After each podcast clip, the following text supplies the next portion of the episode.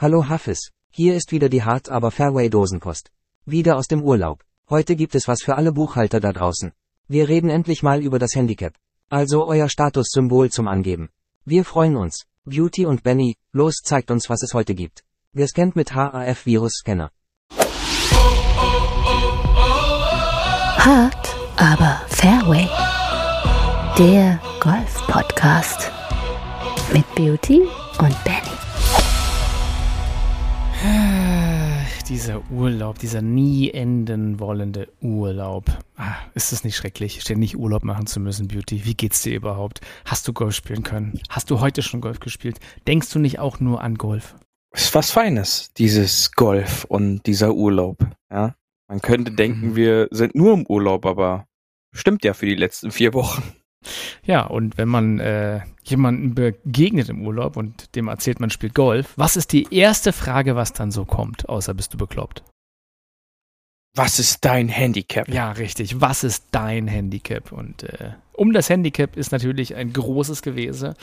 Wir Deutschen ähm, haben natürlich immer unser Handicap nach dem Komma bereit und geben es dann auch fleißig an. Ähm, ja, und wie gesagt, es gibt ja auch viele, die, die machen sich wirklich was draus, denn da ähm, scheiden sich die Geister dran, ob man wirklich das Handicap, da, äh, ob man das so sklavisch sich dem Handicap sozusagen unterwirft oder ob man das Handicap Handicap sein lässt. Und die meisten schaffen es nicht. Also ich werde oft gefragt, warum ich dann irgendwie nicht zu Ende aufschreibe, ob ich mein Handicap denn nicht wissen will. Sag ich, nö, ich habe einen ganz guten Tag gehabt, hat Spaß gemacht. Ich muss jetzt nicht hier noch irgendwie mich um 0,7 Punkte verbessern, weil macht mich auch nicht zum besseren Menschen. Aber hey, äh, es kann jeder machen, wie er möchte. Und du bist ja auch jemand, der total sein Handicap pflegt, Beauty, ne? Ja, mal mehr, mal weniger. Ich sag Ja. mal, erstmal grundlegend für, für unsere Huffis, die jetzt nicht Golf spielen, äh, die gibt's nämlich auch. Ja, wir haben auch nicht Golf spielende Huffis unter uns, äh, die auch teilweise gar kein Handicap haben und die sicherlich auch von diesem Mythos Handicap schon immer gehört haben. Ähm, wenn man das googelt, ähm, dann kommt da nämlich bei der Frage, was ist ein Handicap, erst einmal heraus, Ein, ein, Es Sym ein Symbol mit einem Rollstuhl kommt ganz oft raus. Es bezeichnet die Stärke eines Golfspielers, Golfspielerin und errechnet sich aus der Differenz der benötigten Schläge, die bis zur Beendigung des gesamten Golfplatzes benötigt werden. Ja, also äh, mal mehr, mal weniger, sage ich dann auch immer so schön. Ähm, aber aber ja, es gibt natürlich die Leute, die die intensiv pflegen. Also in meinem Bekanntenkreis auf dem Golfplatz kenne ich Leute, die haben irgendwie 40 Turniere teilweise gespielt in einem Jahr. Da denke ich mir so, wann spielt man 40 Turniere? ähm, das ist, das ist die erste Frage. Äh, ich kenne aber auch Leute, die spielen manchmal zwei, drei Turniere nur im Jahr ähm, und manche sogar gar keine mehr, da sie der Meinung sind, sie haben so ein tolles Handicap und äh, das soll auch so bleiben. Ja, Ähm. wie gesagt, wir haben ja auch letztens von Frank gehört, es gibt Leute, die mit, einem, äh, mit einer Zerrung dann an der 16 vom Platz gehen, weil sie sagen, sie möchten Ja. Handicap nicht äh, unterspielen oder irgendwas. Früher gab es ja auch noch so, hey, dieses Puffern und Unterspielen, Überspielen, also Ja. da gab es ja immer die schönsten Sachen. Aber generell kann man ja mal sagen, ist Handicap ja so gesehen eine ganz gute Erfindung, denn äh, anders als in anderen Sportarten macht es das möglich, dass Leute mit unterschiedlichen Spielstärken gegeneinander spielen können und miteinander spielen können und dass sich irgendwie, dass man sich vergleichen kann, ne? dass man sagen kann, hey, äh, es ist so ein bisschen, ja, wie wenn man mit jemand, der kein Mathe kann, irgendwie sagt, so, du kannst die Ergebnisse schon mal dir angucken, aber wir rechnen trotzdem um die Wette. Ne? Und manchmal gewinnt man da trotzdem noch. Ne? Ähm, an, an, an sich ist dieses Handicap eigentlich eine ganz gute Sache, denn man kann sagen, hier äh, gegen Jüngere oder gegen Ältere, man spielt dann halt das entsprechende Handicap. Der eine ist besser, der andere hat weniger Zeit, der andere mehr.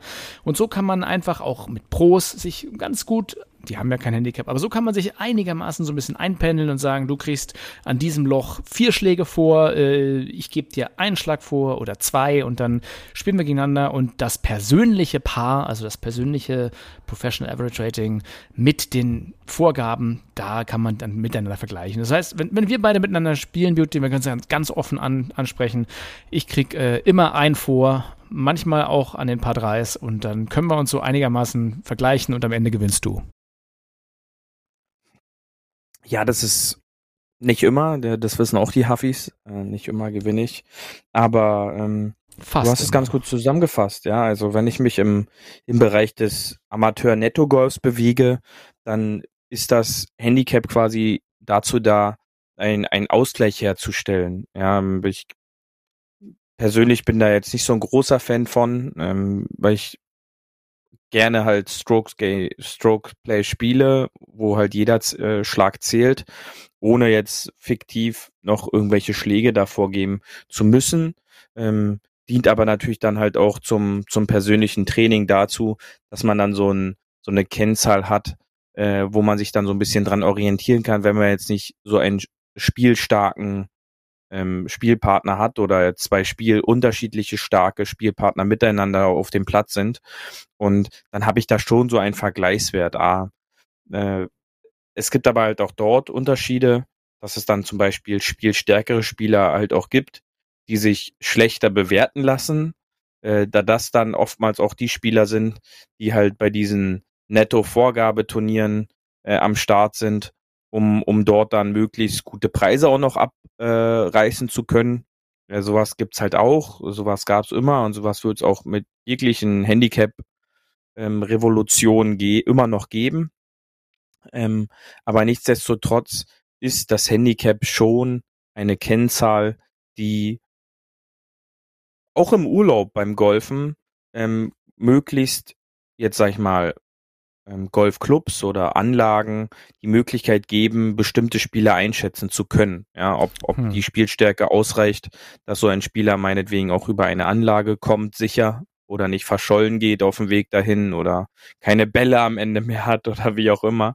Ähm, aber äh, das Handicap ist und bleibt natürlich auch für viele auch so so ein Thema, ähm, wie kann ich mich jetzt auch darstellen oder dann irgendwo platzieren, ja, und ähm, das wird auch immer so bleiben und war es auch schon immer ein sehr gutes Handicap, also ein einstelliges Handicap, ist ja dann natürlich auch eine gewisse Verpflichtung.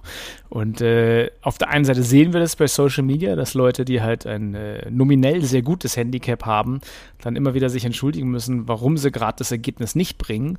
Ähm, und man, man merkt auch, dass halt gerade im Seniorengolf sagen Leute, ja, ich war früher mal besser, aber eigentlich bringt mir das niedrige Handicap gar nichts, weil da kriege ich ja weniger Schläge vor, da muss ich ja ständig total gut spielen. Also ein sehr gutes Handicap da hat man es auch nicht leicht, weil man ja immer diese wenigen Vorgaben kriegt. Von daher, ich fühle mich eigentlich ganz wohl mit so einem Midrange-Handicap, weil da kann man mal gut spielen, mal schlecht spielen. Das ist immer so, ja, roundabout, ne? Ja, das ist sicherlich ist eigentlich eine natürliche Handy, ein natürlicher Handicap-Verlauf äh, auch am Alter so ein bisschen äh, dran haften, dass, dass viele im, im höheren Alter dann im Grunde nicht mehr ihr Handicap halten können. Das hat mehrere Gründe. Äh, Grund eins ist natürlich die Schlagweite. Dadurch verliert man dann halt auch an seinem Handicap. Ähm, aber nichtsdestotrotz zeigen natürlich ältere und erfahrene Spieler ihre Klasse dann immer noch im kurzen Spiel. Und ähm, dann kann man da viele Dinge halt wieder ausgleichen. Ähm, aber ich gebe dir da schon absolut recht. Ansonsten können wir noch mal ganz kurz erklären, es gab ja 2021 äh, eine, eine Änderung vom normalen Handicap, das immer auf Stableford in Deutschland berechnet wurde, auch äh, nur in Deutschland. Jetzt hat man tatsächlich das World Handicap, den World Handicap Index, der sich halt an ja, die Welt angepasst hat, wie sie halt so ist. Ähm, das soll auch ein bisschen natürlich ja, egal wo man ist auf der Welt, soll man sich ja so ein bisschen vergleichen können. Da ähm, werden nach wie vor die acht besten Ergebnisse der letzten 20 Handicap-relevanten Runden berechnet. So, und äh, Handicap-relevanten Runden, das ist halt in Deutschland immer noch entweder eine EDS, eine Extra Day Score-Runde oder eine turnierrelevante, Handicap-relevante Runde. Äh, in Amerika und woanders ist es teilweise so, dass wirklich jede Runde, jede Privatrunde, jede Trainingsrunde, jede Freundschaftsrunde auch mitgepostet wird. Ähm, Finde ich eigentlich ganz sinnvoll, weil eigentlich man nur so ein realistisches, aktuelles Handicap bekommt. Aber tatsächlich, die letzten 20 Runden ähm, und da die acht besten Ergebnisse. Das heißt, ihr müsst nicht gleich die Flint ins Korb werfen, wenn mal ein schlechtes Ergebnis dabei ist, dann äh, wird es eh nicht eingerechnet. Es sei denn, die letzten 19 Ergebnisse waren auch sehr schlecht, dann schon. Von daher, ja, wie gesagt, 20 Chancen und davon 8 werden gewertet. Das ist doch eigentlich eine ganz faire Sache, oder Beauty? Ja, diese Wertung ist natürlich fair, spiegelt so ein, ja, meiner Meinung nach aber trotzdem auch nur so ein Abschnitt äh, vom, vom Golf so wieder. Aber ähm, ist dann schon so ein, so ein Grundbild, äh, um dieses Handicap zu berechnen. Weil ich sag mal, es muss halt irgendwie so ein, so ein Mittelweg da erstmal angestrebt werden, um letztendlich dann komplett auf dieses amerikanische System dann auch irgendwie zu kommen. Und ich glaube, dass dieser Weg ist jetzt nur so ein, so ein Übergang. Ähm, dann sind wir mal ehrlich, acht aus zwanzig ist dann schon ähm, sehr wild, aber äh, gibt immer noch den Spielern die Möglichkeit, so einen gewissen Durchschnitt in ihr Handicap halt noch mit reinzukriegen. Und ähm, nichtsdestotrotz ist halt so ein, so ein Ausriss in einer Turnierrunde nach oben immer mal wieder möglich. Ähm, und das ist ja, glaube ich, so ein bisschen auch die Gefahr, die viele haben, wenn sie mal nicht so gut spielen, dass dann gleich das Handicap dermaßen beein, äh, beeinträchtigt wird. Äh, was ja im alten Handicap immer nur eine plus 0,1 dargestellt hat, würde da jetzt natürlich schon einen deutlichen Anstieg hervorbringen. Und die, wie gesagt, diese 8 aus 20 sollte dann schon vor allen Dingen den Spielern entgegenkommen, die dann immer früher behauptet haben, ja, aber eigentlich spiele ich ja besser.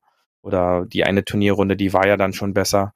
Ähm, und wenn dann so eine gute Turnierrunde dabei ist, die schlägt sich dann natürlich dann schon positiv in das Handicap noch mit ein. Also ein bisschen wie Lotto, 7 aus 49, hier sind es 8 aus 20. Kann man sich genau, einfach ja. mal merken. Und äh, was dazu noch kommt, was Sie noch nicht wissen, ist ja der Score Differential. Da müsst ihr euch zum Glück überhaupt nicht drum kümmern, aber nur mal, dass wir es angesprochen haben. Also euer Bruttoergebnis, das heißt eure totalen Schläge, die ihr gemacht habt, äh, müssen dann abgezogen werden vom Course Rating. Die äh, gibt es immer irgendwo auf der Scorekarte zu finden, durch das Slope Rating, also der Schwierigkeit des Platzes. Auch das steht auf der Scorekarte immer drauf. Und das mal dem Durchschnittsslope von 113.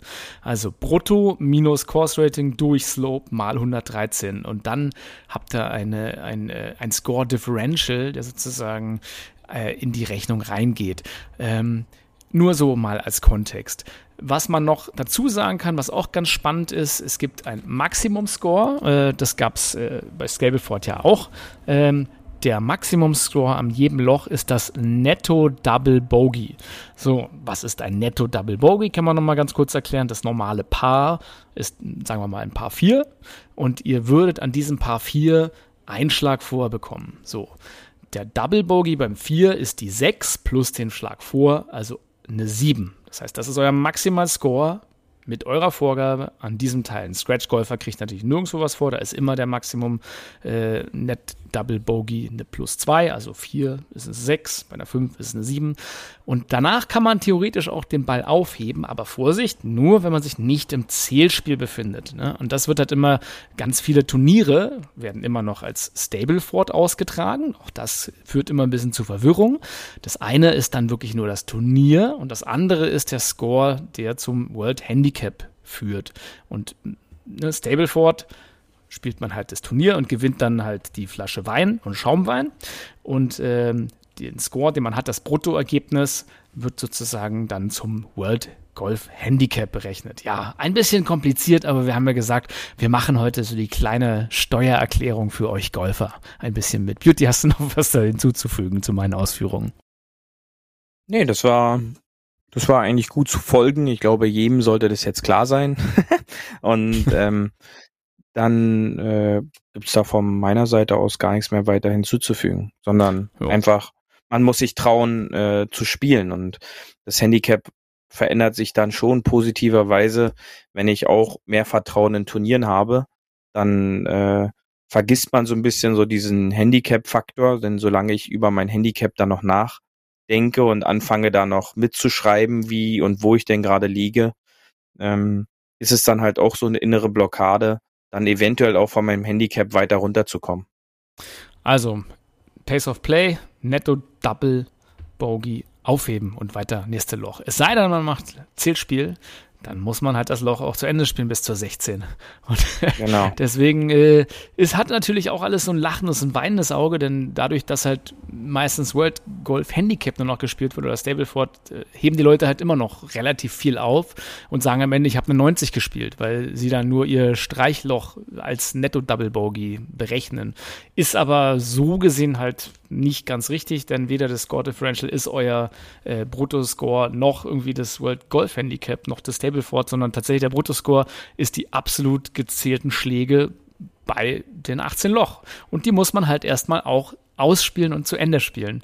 Ja, sonst äh, ist auch nicht manchmal so leicht. Und da kommt schon auch mal ganz gern eine 120 zusammen beim einen oder anderen. Genau, denn äh, man darf nicht vergessen, ähm, Strokeplay, Zielspiel ist dann halt wirklich bis zum bitteren Ende. Da kann man dann nicht wie beim Maximum Score einfach mal dann sagen, okay, puh, das war jetzt an diesem Loch jetzt nicht so gut, nehme ich meinen Ball auf und gehe zum nächsten Abschlag, sondern da ist dann halt wirklich bei Clubmeisterschaften oder anderen Landesmeisterschaften, da geht's dann bis zum bitteren Ende. Und äh, das ist dann der nächste Schritt beim Golfspielen, dass ich dann halt auch so ein Loch 18 Loch zu Ende spiele und ähm, da weiß man dann am Ende des Tages auch, wie lief es oder äh, habe ich da noch ein bisschen Arbeit vor mir. Genau, ansonsten macht's wie ich und sagt dem Beauty einfach, put me down for a five. ja, genau. Gut, das war äh, noch eine schöne Urlaubsserie äh, für alle, die schon wieder Bock auf Steuererklärung und Arbeiten haben. Äh, Freitag schon auf Montag freuen. Ähm, ich hoffe, ihr könnt den Sommer noch ein bisschen genießen und die letzten Worte dieser Sendung hat unser Beauty. Ja, das war unsere letzte Dosenfolge. Ähm, denkt dran, immer schön auf dem Fairway bleiben. Tschüss. Das war hart, aber Fairway. Wir hören uns nächste Woche. Bis dahin, ein gutes Spiel und immer schön auf dem Fairway bleiben.